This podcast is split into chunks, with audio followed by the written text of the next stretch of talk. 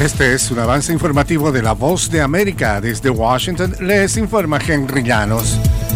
El enfrentamiento interminable entre israelíes y palestinos emprende un nuevo episodio mientras el secretario de Estado Anthony Blinken visita la ciudad de Jerusalén. Nos informa Judith Martín. El máximo representante de la diplomacia estadounidense Anthony Blinken llega hoy a Jerusalén, una ciudad que en los últimos días ha representado el foco de la violencia entre palestinos e israelíes luego de dos ataques armados contra la comunidad judía. Durante su visita, el secretario Blinken se reunirá con el primer ministro israelí Benjamin Netanyahu y se espera que participe en una rueda de prensa conjunta para luego encontrarse con su homólogo israelí Eli Cohen y por último con el presidente de Israel Isaac Herzog. Judith Martín Rodríguez, Voz de América.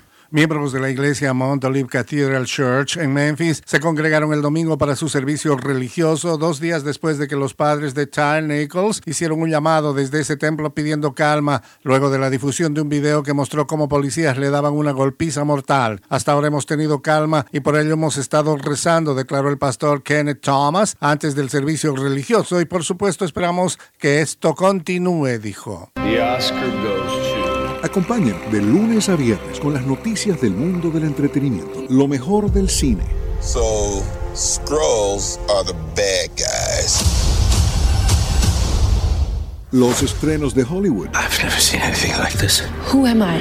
She's the last of a kind. De lunes a viernes, el mundo del entretenimiento llega a ustedes desde los estudios de La Voz de América en Washington.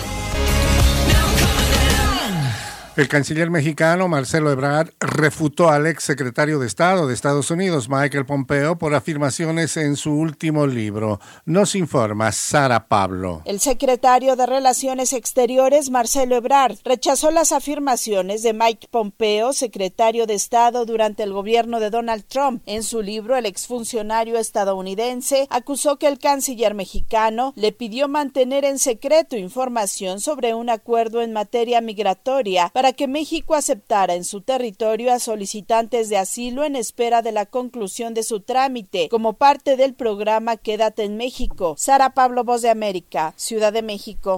Proyectiles rusos mataron al menos a cinco personas e hirieron a tres en el último día, según autoridades ucranianas. Las fuerzas de Kiev y el Kremlin seguían inmersas en duros combates en el este de Ucrania. Entre las víctimas había una mujer muerta y tres heridos en ataques a Yarkiv, la segunda ciudad más grande de Ucrania.